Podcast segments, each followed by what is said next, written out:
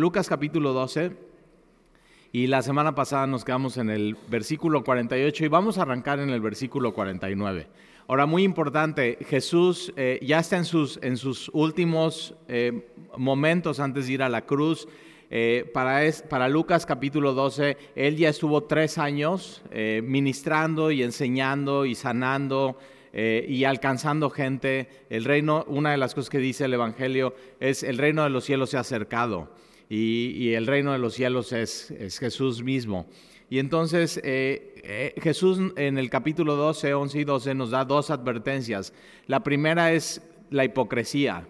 Y la hipocresía en esta época, eh, el hipócrita era aquel que se ponía una máscara. Entonces, cuando había obras de teatro, ¿no? No, no los maquillaban, sino les ponían una máscara. y Jesús está advirtiendo contra no ser alguien que no eres. O sea, ponerte una máscara y querer aparentar a alguien que, no eres. Y la segunda advertencia que da Jesús eh, es eh, advertencia contra la avaricia, o sea, contra querer más. Ya tienes algo, ya tienes algo que Dios te dio, tienes que vivir en contentamiento, pero no tienes contentamiento y quieres más. Y no solamente está hablando de dinero, ¿eh? sino de cualquier cosa. O sea, querer más y más y más y, no someterte a lo que Dios tiene para tu vida y su soberanía. Y una de las cosas que te has dado cuenta, ahora estaba platicando entre la primera y, la, segunda reunión de, sobre la prédica de Salmos eh, que vimos el miércoles, te la recomiendo mucho, y habla de, del el inagotable amor de Dios. O sea, por más que, que, tú necesites amor, su amor es inagotable y no se acaba. O sea, es como, como un manantial o es como un río eh, que, que, Él va a llenar todo lo, el vacío que tú tienes en tu corazón. Y entonces estábamos platicando de cómo eh, a veces cuando quieres más y piensas que cuando tengas eso más ya vas a estar feliz. Y tienes eso más y pues sí, te pone feliz una o dos semanas, pero después ya otra vez vuelves a tu vacío, porque realmente no es un vacío de cosas, sino es un vacío espiritual que solamente Dios puede, solamente Dios puede llenar. Y de ahí entonces, mira lo que dice versículo 49, fuego. Ahora, cuando lees en la Biblia fuego, se puede referir, ¿no? Y hay diferentes opciones, y, y si tú vienes del movimiento pentecostal, eh, ¿qué es eso? Eh, fuego, ¿no? El fuego de Dios, el fuego del Espíritu, eh, tú necesitas esa flama en tu vida, el, el, fuego de Dios purifica, el fuego de Dios ilumina, el fuego de Dios sana, pero también habla de juicio el fuego. Y aquí lo que Jesús está refiriendo es eso, es, está hablando de, juicio. Y entonces fuego vine a echar en la tierra. Ahora, para algunos Jesús es salvador del mundo, para algunos Jesús es el que perdona tus ofensas, para pero para otros que no aceptan a Jesús es juicio de Dios. Entonces Jesús puede representar eh, ambas cosas, depende de cómo tú tomes a Jesús en tu vida. O sea, la reacción que tú tengas con Jesús afecta tu, tu eternidad. Y entonces, eh, ahora esta palabra vine es muy importante porque es parte del Evangelio. Jesús vino al mundo. Y entonces vino a resolver el problema que tú y yo teníamos, que era que éramos pecadores y estamos destituidos de la gloria de Dios y lo que merecíamos era la muerte, porque la paga del pecado es la muerte, pero más la dádiva del Espíritu es vida eterna en Cristo Jesús. Y entonces eh, él, viene a aclarar esto y entonces dice, fuego vine a echar en la tierra. ¿Y qué quiero si ya se ha encendido? Entonces él fue, eh, eh, aquí eh, ya se ha encendido, está hablando que este fuego es activo y es continuo, y no solamente es activo y continuo, sino cada vez es, mayor. Entonces tiene esta idea y no está hablando de fuego físico, sino está hablando de espiritualmente hablando. El fuego ya está prendido, es activo, es continuo y las flamas cada vez están mucho más eh, altas. Eh, versículo 50 de un bautismo tengo que ser bautizado y cómo me angustio hasta que se cumpla. Y cuando escuchamos la palabra bautismo, eh, de pronto lo primero que se viene a, la mente es el bautismo en, agua. Y el bautismo en agua es eso, es, y aquí en Veracruz lo hacemos en el mar, ¿no? Es una de las ventajas de estar en, el, en un puerto y en un lugar donde tenemos mar. Entonces vamos al mar y cuando bautizamos a alguien, pues lo metemos, ¿no? Hasta que te llegue el agua como por aquí, y entonces hacemos, ¿no? Yo te bautizo en el nombre del Padre, el Hijo y el Espíritu Santo, y bajas a las aguas, esta es la palabra que usa la Biblia, bajar a las aguas, Y completamente, ¿qué es lo que sucede con todo tu cuerpo? Te rodeas de agua, te, bautizamos en agua, te sumergimos en agua te, y sales, ¿qué? Sales bañado en agua. Y esta es la misma imagen que está usando Jesús, pero está hablando de la cruz y está hablando del dolor, del sufrimiento y de la agonía que él iba a vivir, porque está, está diciendo acá, eh, y, cómo me angustio hasta que se cumpla. ¿Se cumpla qué? La cruz, la cruz del Calvario. Y Jesús iba a ser bautizado, iba a ser sumergido por completo en esta prueba de dolor, de sufrimiento. La cruz romana era la muerte más humillante, la muerte más indignante, la muerte más dolorosa y larga. O sea, era un sufrimiento sostenido por un tiempo determinado hasta que tus pulmones ya no podían respirar, tus brazos ya no tenían fuerzas para apoyarte y simplemente cada uno de tus órganos iba fallando hasta que dabas tu última respiración y morías. O sea, eso era la cruz. Súper humillante, súper doloroso. Era, eh, fue un bautismo de agonía lo que Jesús iba a vivir. ¿Y qué, es la cruz? Es el fuego del juicio de Dios cayendo sobre Jesús. Y por eso Jesús está diciendo fuego. Entonces el fuego ya está encendido, el fuego ya está, eh, o sea, ya hay, hay, llamas, es continuo, no se va a apagar y está incrementándose y Él va a ir a vivir eso por ti y por mí.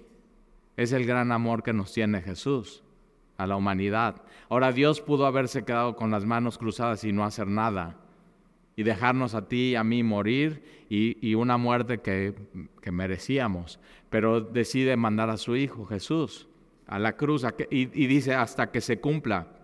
Ahora, chécate, la palabra aquí, eh, angustia, es, es, es, no solamente es dolor del cuerpo humano, ¿no? Y le iban a poner la corona de espinas, sumamente doloroso, los azotes, de los soldados romanos que no tenían misericordia, o sea, azote tras azote en su espalda, en sus hombros, en sus glúteos, en sus pantorrillas, en sus muslos. O sea, él, él cuando después de ser azotado y de ser golpeado y de ser escupido, y, o sea, completamente torturado, y le ponen la barra transversal de la cruz para que la lleve a Gólgota, él no tiene fuerzas para cargarla.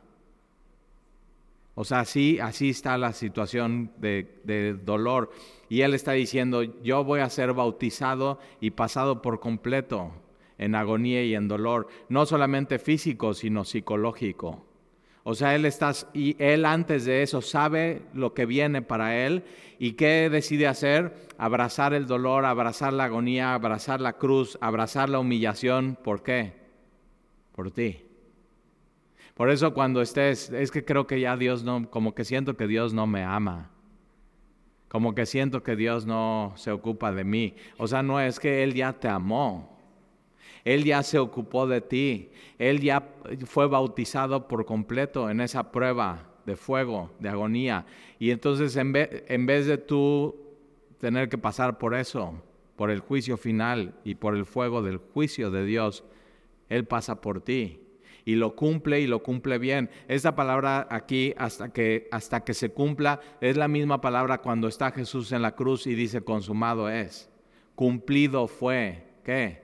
Ya cargué el juicio de Dios sobre mí, ya, es, o sea, la redención está comprada para todo aquel que cree en Él ya, está hecho todo. Por eso el cristianismo no es algo que tengas que hacer y que tengas que lograr y la vida eterna y la salvación, sino es poner tu fe en Jesús. Él ya cumplió todo, Él ya hizo todo por ti. Eso es, o sea, eso es gracia. Eso es lo maravilloso. Por eso cuando entiendes eso y entiendes el Evangelio y entiendes la gracia de Dios, te sorprende quién es Jesús. Y esta semana es una semana que tienes que meditar acerca de lo asombroso del Evangelio y de la gracia de Jesús que extiende a tu vida. O sea, cada vez que yo pienso en eso me, me asombro. Y Él pasa por una angustia de dolor, pero también una angustia mental, psicológica y gran ansiedad. Por eso cuando tienes, cuando Dios permite que pases por una prueba y eres bautizado por fuego y por una prueba durísima en tu vida, o sea, Jesús te entiende y sabe por lo que pasas y, Él pasó por esto. Entonces te puedes acercar a Él confiadamente. Versículo 51. Pensáis que he venido para dar paz en la tierra. Y muchos pensaban esto, o sea, los judíos en la época de Jesús pensaban que cuando viniera el Mesías, entonces iba a haber paz por fin, paz mundial. Es como cuando a las mis universos le decían, ¿y cuál es tu deseo para el mundo? Paz mundial. O sea, todas contestan eso, paz mundial, paz mundial. Y ellos pensaban eso, cuando vea el Mesías por fin, ya no va a haber una un pleito entre judíos y los romanos. Y, hay gente que sigue diciendo eso. O sea, si, si realmente hubiera venido Jesús y Él es el Mesías y Él es Dios y Dios con nosotros y Emanuel, entonces no tendríamos guerra, no tendríamos dolor, no tendríamos pobreza, no tendríamos hambruna, no habría, o sea, no habría injusticias en la tierra, no habría la guerra entre Israel y Hamas, no habría terroristas, no, o sea, todo sería diferente. Y Jesús viene a aclarar esas expectativas falsas.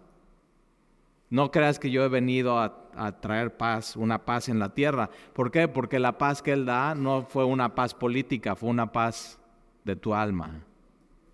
Y lo que Jesús hace es viene a poner una paz que nada ni nadie, ningún político, ningún movimiento, o sea, nadie la puede dar, sino solamente Él, porque Él mismo es el príncipe de paz. Paz con Dios y paz de Dios para tu vida. Entonces no, no pienses que he venido para dar paz en la tierra.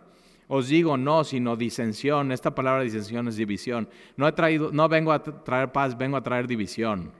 dices, órale. O sea, primero, y dice, no, pues que, no, que muy lindo Jesús. Primero dice, fuego. Pero ¿quién iba a tomar ese fuego? En su pecho, en su corazón, en sus hombros, Él, por ti, por mí. Y después dice, no crees que he venido a traer paz en la tierra, vengo a traer división. Ahora, ¿qué, ¿de qué se está refiriendo Jesús eso, de, de división? Porque de aquí en adelante cinco en una familia estarán divididos. Mi familia somos cinco. Sandy, yo y mis tres hijos, Alexia, Alan y Jan. Y dice yo, eh, ahora, eh, no malinterpretes a Jesús, Jesús es pro familia, o sea, Él es Dios, Él inventó la familia. Y cuando Jesús habla del, del, del, matrimonio, que le preguntan sobre el divorcio, y él dice, ok, quieren hablar del divorcio, mejor vamos a hablar del matrimonio como fue en el principio. Y dice, y les pregunta, ¿cómo fue en el principio? Y dice, sí, dejará a su padre y a su madre y se unirá en matrimonio y serán una sola carne. Entonces Jesús aclara que la familia es un hombre y una mujer, no un hombre, un hombre, no una mujer, una mujer, sino un hombre una mujer uniéndose en un vínculo que va más allá de la unidad física o de tus finanzas o de un acta de nacimiento, sino espiritual y serán una sola carne. Pero dice, y dejará a su padre y a su madre. Y la única manera que puedas haber nacido tú es de papá y de mamá, de hombre y de mujer. Entonces el núcleo familiar es muy importante para Jesús. Pero aquí está diciendo eso, pero en una familia va a haber división. ¿Por qué? Porque cuando tú tienes enfrente el Evangelio y Jesús, tienes que tomar una decisión. Y posiblemente tu decisión sea diferente a la de tu esposo. Y entonces, y es eso, no porque tu esposo te acompaña a la iglesia quiere decir que entonces ya él es creyente o que tus hijos, no, o sea, no, el evangelio no es uno, un, dos, tres por mí, por toda mi familia. y ya la hiciste. No, cada uno de tu familia tiene que tomar la decisión. ¿Qué vas a hacer con Jesús? ¿Qué respuesta vas a hacer a la evidencia que está dando la Biblia? Acerca de Jesús. Entonces tu marido tiene que tomar su decisión acerca de Jesús y cada uno de tus hijos. A veces como que nos cuesta trabajo a los papás eso, porque pues los hemos traído siempre toda la vida a la iglesia y estuvieron en Club Semilla y participaron y el grupo de jóvenes y todo, pero aún con eso, cada uno de ellos independientemente tienen que tomar su decisión qué van a hacer con Jesús. Y entonces por eso es importante orar por ellos y no, no creer una falsa expectativa de que porque tú eres cristiano ellos van a ser cristianos. Por eso Jesús dice, yo no he tenido a traer unidad, sino división. ¿Por qué? Porque en una familia unos van a decir que sí y unos que no a Jesús y el Evangelio. Y entonces está, estará, eh, una familia de cinco estarán divididos tres contra dos o dos contra tres. Y estará dividido el padre contra el hijo, el hijo contra el padre, la madre contra la hija, la hija contra la madre, la suegra contra su nuera. Bueno, eso es normal, ¿no? la suegra contra su nuera, ojo, ¿eh? Y la, y la nuera contra la suegra. Ahí está. Entonces, eh, ¿y qué está diciendo Jesús? O sea, es más importante tu relación con Dios que tu familia. No está diciendo que no es importante la familia, ¿eh? Pero es más, papá y mamá, es más importante tu relación con Dios que tu relación con tus hijos. Tiene que ser la prioridad, tiene que ser lo número uno. En tu matrimonio, ¿quieres tener un bonito matrimonio? Que tu prioridad sea tu relación con Dios. Y entonces si tu esposa o tu esposo, su prioridad también es su, su, relación con Dios, va a ser un bonito matrimonio. Ahora, si él decide no, por lo menos tú con tu relación con Dios puedes ser un bonito, bonito matrimonio. Tú poniendo lo, mejor que tú tienes y sirviéndole a tu esposo. Y entonces, eh, versículo 54. Entonces acuérdate, eh, la relación más importante en tu vida es Jesús. Nunca lo dejes por nada. Aférrate a todo con Él. O sea, clávate en tu relación con Él y vas a ver él, y ya, que Él haga milagros. Eh, sí, sí sabes, ¿no? Que el único que puede convencer a tu esposo o a tu esposa y a tus hijos es el Espíritu Santo, ¿verdad? No vas a poder tú, tienes que dejárselo a Él. Entonces tú enfócate en tu relación con, con el Señor. Eh, versículo 54, decía también a la multitud, cuando veis la nube que sale del poniente, a ver, ¿dónde está el poniente? Así. Así. El ok, en un muy, muy fácil, porque ahorita que como que estás desubicado y hubo tráfico y Xochitl estuvo aquí y no supiste para dónde venir, pero eh, el, el, poniente en un mapa siempre está del lado izquierdo, ¿ok? Y es donde se mete el sol. Entonces aquí en Veracruz el sol sale por acá y el sol se mete por acá, ¿no? Más o menos, si no estamos tan desubicados. Y entonces Jesús está usando algo que todo el mundo sabe. O sea, ¿dónde se mete el sol? Ah, pues todos en, en, en, en Israel dirían, ah, no, pues el sol se mete por el Mediterráneo. Porque en el mapa, este, en Israel, el, el mar está de este lado. Aquí no, aquí el mar está de este lado y el sol se mete por acá.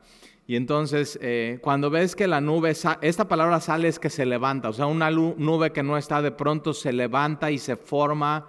Y está diciendo, cuando ves que una nube se forma en el Mediterráneo, y todos, eh, Jesús y, todos podrían ver hacia el Mediterráneo, posiblemente hasta una nube se está formando ahí. Entonces, cuando ves que la nube se, se levanta o sale del poniente, luego decís, agua viene y así sucede. O sea, como que aquí ves que una nube se está formando hacia allá y que el viento viene para acá y está bien negra, dices, órale, saca el paraguas. O sea, va a llover. Y tenemos hasta una canción en los mexicanos, ¿no? Parece que va a llover, el cielo se está nublando. ¿Qué más? Ah, ahí está. ¿Y qué? ¿Y reacción o no reaccionas a eso?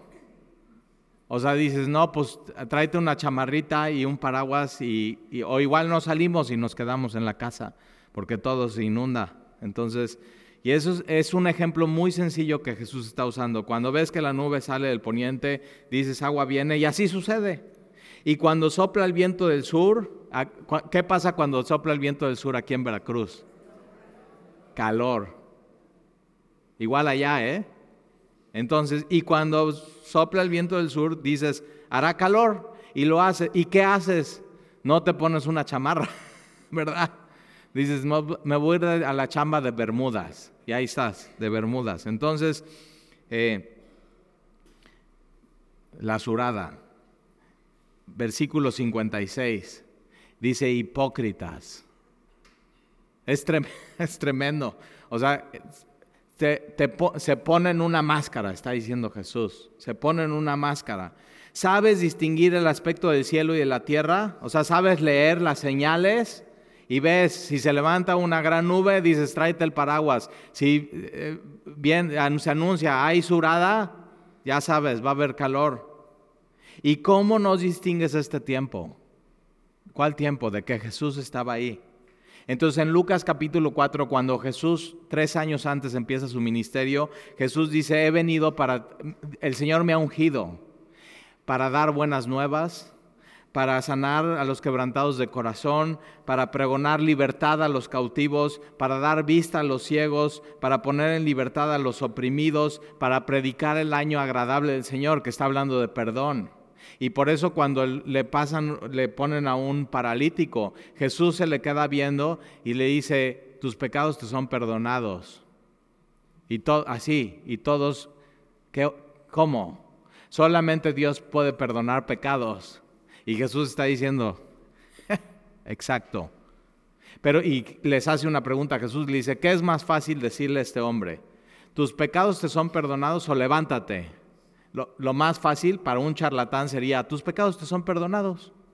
Y ya, ¿y cuál es la evidencia de que se perdonó?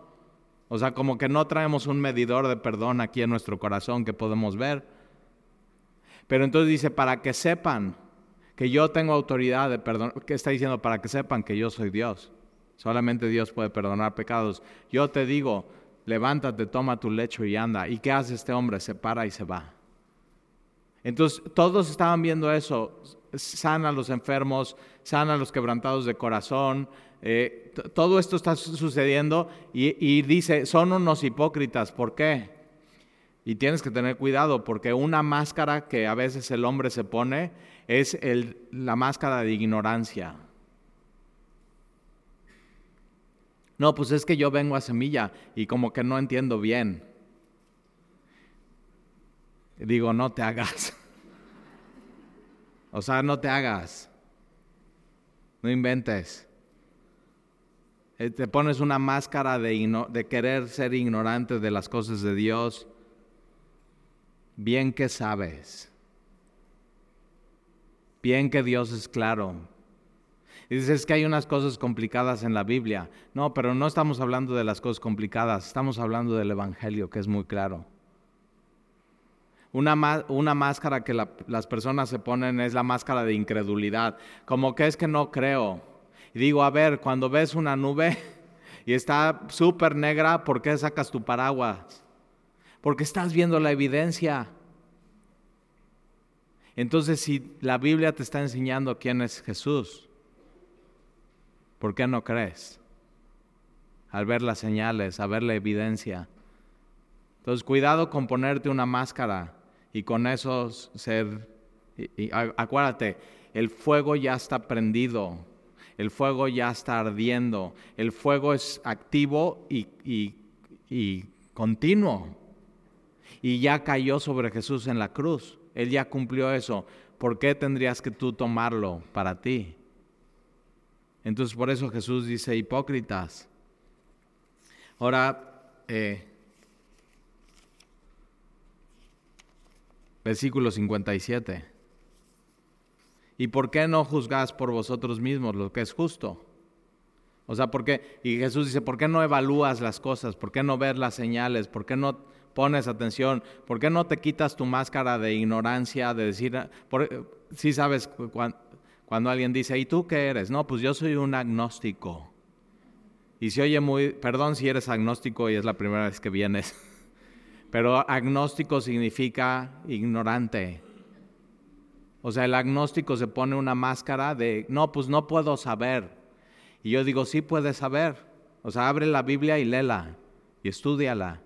Y vas a ver que sí puedes saber. ¿Por qué? Porque sí puedes saber porque Dios se reveló. O sea, es revela no podría saber por ti. Y eso, eh, ya en eso estamos de acuerdo. Pero Dios se reveló en su palabra. Y entonces sí puedes saber y no hay pretexto para no saber. Entonces tú tienes que evaluar estas cosas, tienes que poner atención, tienes que... que y es eso, cuando a alguien le interesa algo, pone atención, lo evalúa, lo, lo pesa, ¿no? No dice, no, pues es que no entiendo, no, pues es que tienes que hacerte entender. Y entonces, ¿y por qué no evalúas por vosotros mismos lo que es justo? Y, va a poner una historia, te, das cuenta, todas las historias están muy sencillas de Jesús. Y va a poner una historia que tú vas a entender muy bien. Y entonces, y todo tiene que ver con lo mismo. Y dice, cuando vayas al magistrado, a un juez, con tu adversario, procura en el camino arreglarte con él. O sea, ya tienes tu hora del juicio, va tu acusador, quien te está diciendo tu que tu adversario tuviste una situación con él, y entonces dice, ok, cuando vayas en el antes de llegar, antes de llegar al, al día del juicio, a la hora en el que te vas a presentar delante del juez, arréglate con él. ¿Y qué está, a qué te está invitando Jesús hoy? Arréglate con él. Arréglate con Dios. Hoy. Quita tu máscara de ignorancia, quita tu máscara de incredulidad y arréglate con Él. El, ese es el Evangelio. Y entonces, no sea que te arrastre al juez y el juez te entrega al alguacil y al alguacil te meta en la cárcel, te digo que no saldrás de ahí. No saldrás de ahí.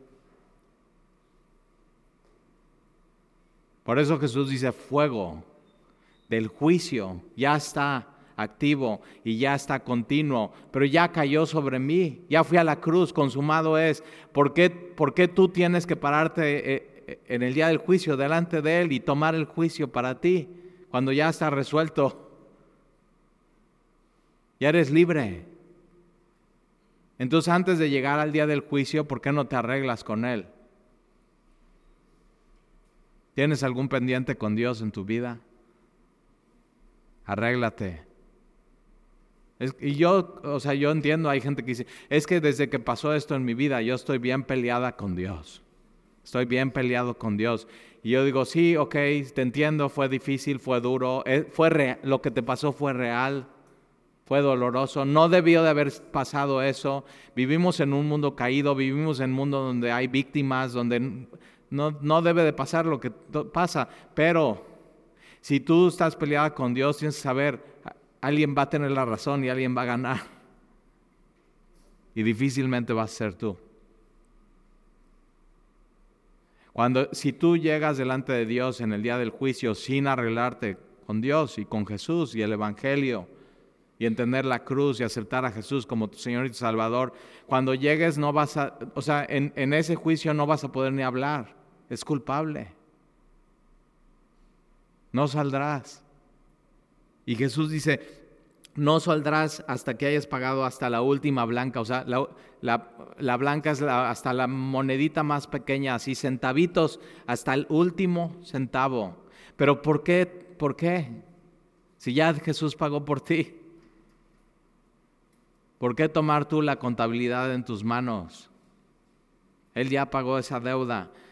Entonces, versículo 1 del capítulo 13, en ese mismo tiempo estaban ahí algunos que, que le contaban acerca de los galileos cuya sangre Pilato había mezclado con los sacrificios de ellos. Entonces, eh, eh, tienes que saber, Jesús vino en un tiempo y en un espacio donde había noticias en el periódico y una de las noticias es Pilato asesinó a unos de Galilea sin razón, simplemente por ser el poder y por ser opresión y por tener las armas y porque quiso.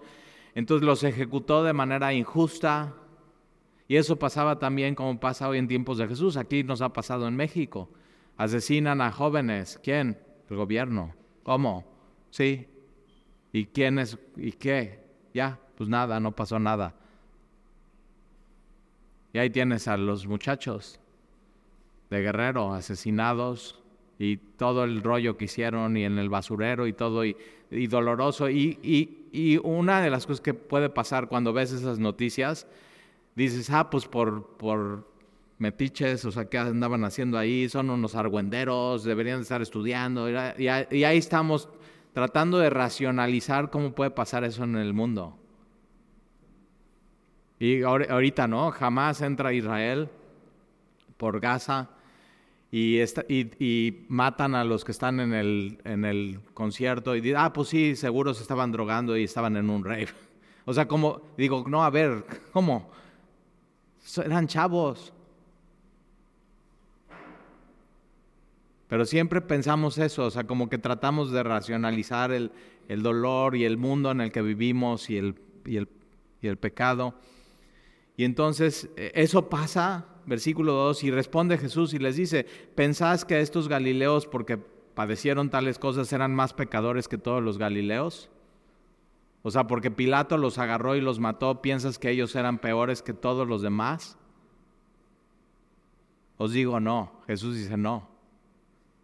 Entonces hay gente que le pasan tragedias que no le deberían de pasar.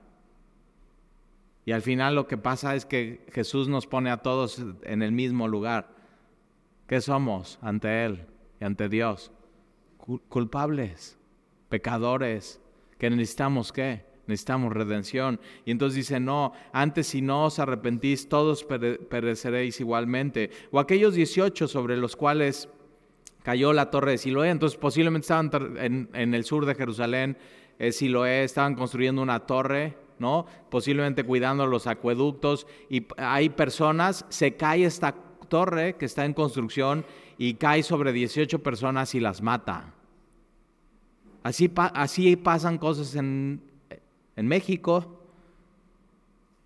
Hay gente que ese día del metro, que se desplomó el puente, Ah, pues es la primera vez que se van a subir un metro, posiblemente alguien de fuera, de provincia. Vente, vamos en metro para que conozcas y está bien bonito y todo. Se suben, se cae el metro y mueren. Y aquí en la Torre de Siloé mueren 18. ¿Y, y qué? No, o sea, les sucedió. Fue una tragedia. Y entonces Jesús va, va a explicar acerca de esto. Y muchas veces cuando suceden estas tragedias, nos hacen recapacitar cómo estamos con Dios. Nos podría pasar a nosotros. Podríamos ser tú y yo el día de mañana. Y, o aquellos 18 sobre los cuales cayó la torre de Siloé los mató. ¿Pensáis que eran más culpables que todos los hombres que habitan en Jerusalén? Os digo no. Antes si no os arrepentís. Entonces, ¿qué está haciendo Jesús? Te tienes que arrepentir. Te tienes que poner de acuerdo con Dios. Eso es arrepentir, es confesar, es, Señor, perdón, sí, yo soy pecador, te, necesito. Necesito un Salvador. Te arreglas con Él. Es, y por eso Jesús está diciendo fuego. Pero no tienes que pasar por Él. Ya está, ya está pagado. Entonces, versículo 6. Y es eso, ¿eh? Nunca sabes cuándo te puede pasar una tragedia. ¿Sabe qué? Yo me acuerdo cuando la primera vez que escuché el Evangelio, eh, más o menos eh, teníamos 28, 29 años, mi esposa y yo. Ahora tenemos 44. Y yo decía, no, pues yo hasta que tenga 33 voy a aceptar a Jesús. Así digo. ¿Y por qué? ah, pues la edad de Jesús en la cruz. O sea, pura, digo, ¿cómo Dios me aguantaba esos comentarios? y es eso, claro que no. O sea, las tres meses que yo estaba diciendo eso, caí a sus pies. Entendí quién era Él. Y entendí que yo no decidía cuándo, sino Él ya me había llamado. Y su, su, su llamado no lo puede resistir.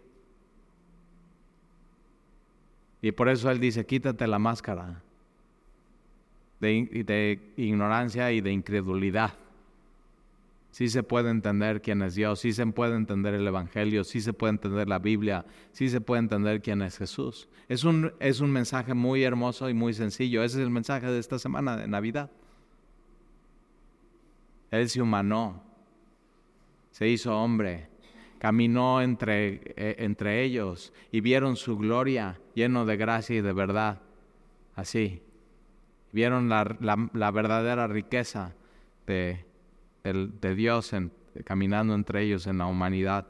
Y entonces Jesús dice, arrepiéntanse, eso es lo que necesitas. Y cuando Jesús dice, arrepiéntete, está diciendo, ven a mí. Te está invitando a Él. Y entonces versículo 6. Dijo también esta parábola, tenía un hombre una higuera plantada en su viña y vino a buscar fruto en ella y no lo halló. Y la higuera es un sinónimo una señal o un símbolo de Israel. Entonces Jesús vino a los suyos y está buscando fruto y la higuera lo que tiene es que el fruto lo da debajo de su hoja. Entonces tú puedes ver una higuera de, de lejos y, como decimos en México, como que da el gatazo. O sea, como que dices, ah, es una higuera sana y seguramente abajo de sus hojas tiene... Pero ¿qué, ¿qué, viene a hacer Jesús? Se acerca muy cerca, ¿sí o no?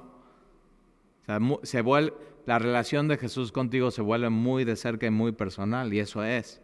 Y a veces te puede incomodar, pero Él se acerca a la higuera, no se queda viendo de lejos y levanta la hoja y ve si realmente hay fruto o no. Y entonces esta es, esta parábola que cuenta Jesús. Tenía un hombre una higuera plantada en su viña y buscó eh, y vino a buscar fruto de ella. ¿Y qué viene a hacer Jesús hoy en tu vida? ¿Qué quiere? Fruto. Eso quiere. Él viene a buscar hoy fruto a mi vida, a mi corazón. Y, y tú puedes aparentar ante los demás, pero ante Él no. Él sí viene y Él sí levanta las hojas y él sí ve. Vino a buscar fruto en ella y no la halló. Y dijo al viñador, he aquí hace tres años que vengo a buscar fruto en esta higuera. ¿Cuánto tenía Jesús ministrando? Tres años. Y dice, no encuentro fruto en e-, ellos, no encuentro fruto en ellos. Y puede ser que tú estés aquí y tengas más de tres años en una iglesia. Y cuidado con no tener fruto. Cuidado con simplemente aparentar y es fruto de justicia y es fruto de arrepentimiento y son los frutos, el fruto del Espíritu, amor, paciencia, gozo, paz, benignidad, dominio propio. O sea, tiene que haber evidencia de que estás caminando con Jesús. Y entonces Jesús está, hace tres años vengo a buscar fruto en este. Ahora, puede ser que tú tengas tres meses de venir a semilla y así, tienes que ser paciente. ¿eh? Una, una de las cosas que me encanta de la ilustración del fruto es esta, que tú no puedes apresurar el fruto. O sea, ¿cuándo has visto un árbol de limón pujando? No sucede eso. Pero tampoco puedes atrasar el fruto. Cuando, cuando el fruto brota, va a brotar. Entonces no lo puedes adelantar y tienes que ser paciente. ¿Y qué tienes que hacer? Ahorita va a decir Jesús. Para dar fruto aquí va a decir Jesús qué. Pero si llevas años en el Señor y tu vida no es cambiada y no hay fruto, tienes que ver si realmente eres un árbol, una higuera, o todavía no eres. Y si no eres, necesitas nacer de nuevo. Necesitas nacer del Espíritu. o sea, llevas años trayendo una máscara y tienes que quitar esa máscara y decir, Señor, aquí estoy. Ahora, es mejor que hoy se acerque Jesús a ti y diga, te diga, no tienes fruto, porque entonces ya me doy cuenta y cambio a que un día en el juicio final me dé cuenta de mi engaño. Es mejor hoy. Mejor que hoy me descubra a más adelante. Y entonces versículo 7, y dijo al viñador, aquí hace tres años que vengo a buscar fruto en esta higuera y no, no la hallo, entonces córtala. ¿Para qué inutiliza también la tierra? Él entonces respondiendo le dijo, Señor, déjala todavía este año. Fíjate cómo Dios es paciente. No, la, no, ok, llevas años, no vamos a cortar de, esta viña, vamos a dejarla un, un poco más, un tiempo más. Todavía déjala hasta, hasta este año, hasta que yo cabe alrededor de ella. Y una de las cosas que hacemos los pastores es eso. Y Dios nos usa. ¿Para qué? Para cavar muy profundo en tu corazón. Y metemos así la, la pala y estamos cavando y de pronto así se oye. Y dices, esto no es tierra, esto es una piedra. ¿Y qué tenemos que hacer? Quitar lo que estorba en tu vida, es el pecado. Y tú tienes, por una de las razones que puede ser que no estés dando fruto en tu vida es porque hay un pecado que no has dejado quitar. Y tienes que dejarlo quitar. Cuando te das cuenta que hay eso en tu vida, quítalo. Y entonces eh, déjame que cabe, al, y es cavar, y es cavar profundo. Y eso es lo que hace la palabra de Dios en tu vida. Cava y cala. Y va muy profundo en tu corazón. Y no solamente cavar, sino abonar. Y, es todos los nutrientes que tú necesitas para poder dar fruto, para poder ser un cristiano sano. Y eso es lo que hace la palabra de Dios en tu vida semana tras semana. Y entonces versículo 9. Y si diere fruto, bien. Eso es lo que Dios quiere que des fruto. Ya vimos la semana pasada el mayordomo fiel y el mayordomo infiel.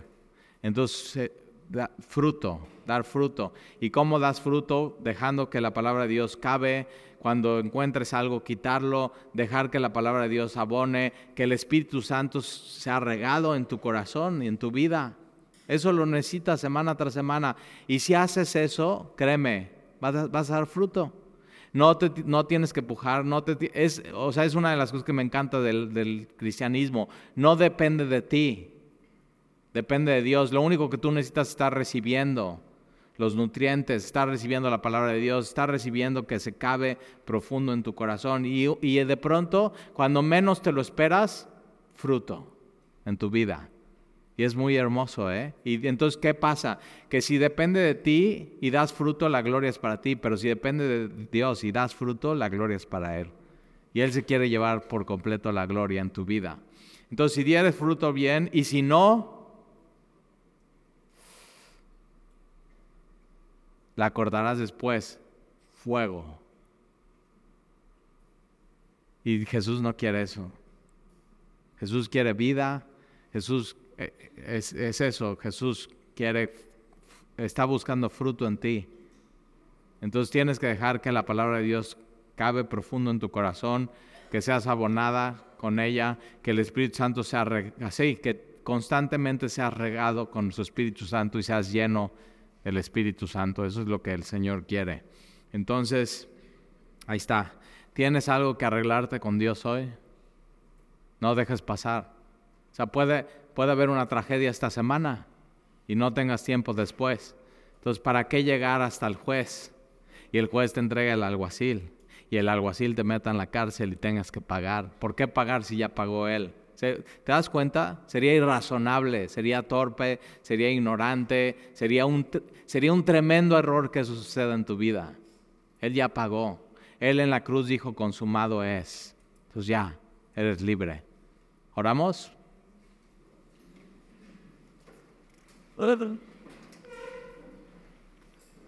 Señor, y te damos gracias por tu palabra. Gracias porque es, es muy claro, Señor, lo que tú nos dices. Gracias por ir a la cruz, por ser bautizado de angustia, de dolor, de humillación. Señor, por amor a nosotros. No lo merecíamos. Ni siquiera nos consultaste y lo hiciste. Y te amamos, Señor, por ello. Y te pedimos que al ver tu ministerio, al ver lo que tú hiciste, al ver la evidencia, y aún viendo el mundo como está, podamos distinguir los tiempos. Es tiempo de tu gracia para con la humanidad, es tiempo del Evangelio. Y no permita, Señor, que nos pongamos una máscara que nos separe de ti de incredulidad y de ignorancia, porque realmente tú sí te das a entender, Señor. Tú sí te revelas a nosotros y tú sí nos amas. Y ayúdanos esta semana, Señor, estar preparando nuestro corazón para el 24 y el 25, que vamos a estar con familia, pero también, Señor, que vamos a preparar nuestros corazones para poner nuestros ojos una vez más en Jesús, en la Navidad, su nacimiento, su venida al mundo tu evangelio. Y te lo pedimos, Señor, que sea una Navidad diferente, que sea una Navidad donde estemos maravillados de Jesús. Señor, abona profundo en nuestro corazón. Mete tu palo, Señor, bien, bien adentro. Remueve, Señor, lo que tengas que remover. Quita, Señor, lo que estorba que podamos echar raíces, Señor, y poder dar fruto Y te lo pido en el nombre de Jesús. Amén.